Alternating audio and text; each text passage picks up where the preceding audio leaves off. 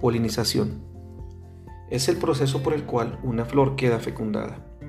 Para que este proceso ocurra, debe pasar el polen del estambre al estigma, es decir, de la parte masculina de la flor a la parte femenina. Para que una fecundación sea apropiada, deben presentarse condiciones de clima adecuados. De lo contrario, la fecundación quedaría total o parcialmente afectada. La condición climática óptima para que se genere una buena polinización del tomate se produce a temperaturas entre 23 y 25 grados centígrados. El calor es uno de los factores a considerar en la polinización. Cuando las temperaturas están por encima de 32 grados centígrados, se dificulta la polinización. A medida que va aumentando la temperatura, se alarga el estigma, pudiendo verse fuera y ese alargamiento no permite que el polen segregado por el estambre caiga dentro del estigma. El frío también es importante en la polinización.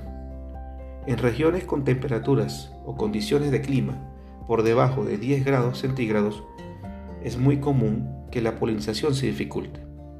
En estos casos sucede que el polen, al estar un poco compacto, por la humedad relativa alta, no se logra una buena fecundación y el resultado final sea un fruto hueco o bofo y deforme.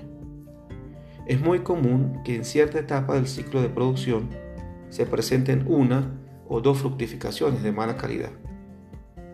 Y al pasar el tiempo, vuelve y se arregla. Al momento de presentarse esa etapa, no hay nada que podamos hacer, solo esperar. El problema no es de mala nutrición, sino climático. La humedad relativa juega un papel importante en este proceso. Para lograr una polinización óptima debemos tener una humedad relativa entre 60 y 70%. Cuando pasa del 85% el polen se compacta y sucede lo que anteriormente mencioné. Cuando la humedad relativa baja del 50%, el polen se seca y no germina lo que dificulta también la polinización. Existen diferentes métodos de polinización. En cultivos de tomate bajo invernadero, túneles o malla, las corrientes de aire son de menor intensidad y la presencia natural de insectos polinizadores es reducida, por lo que no se genera un adecuado movimiento de la flor y la polinización no es efectiva.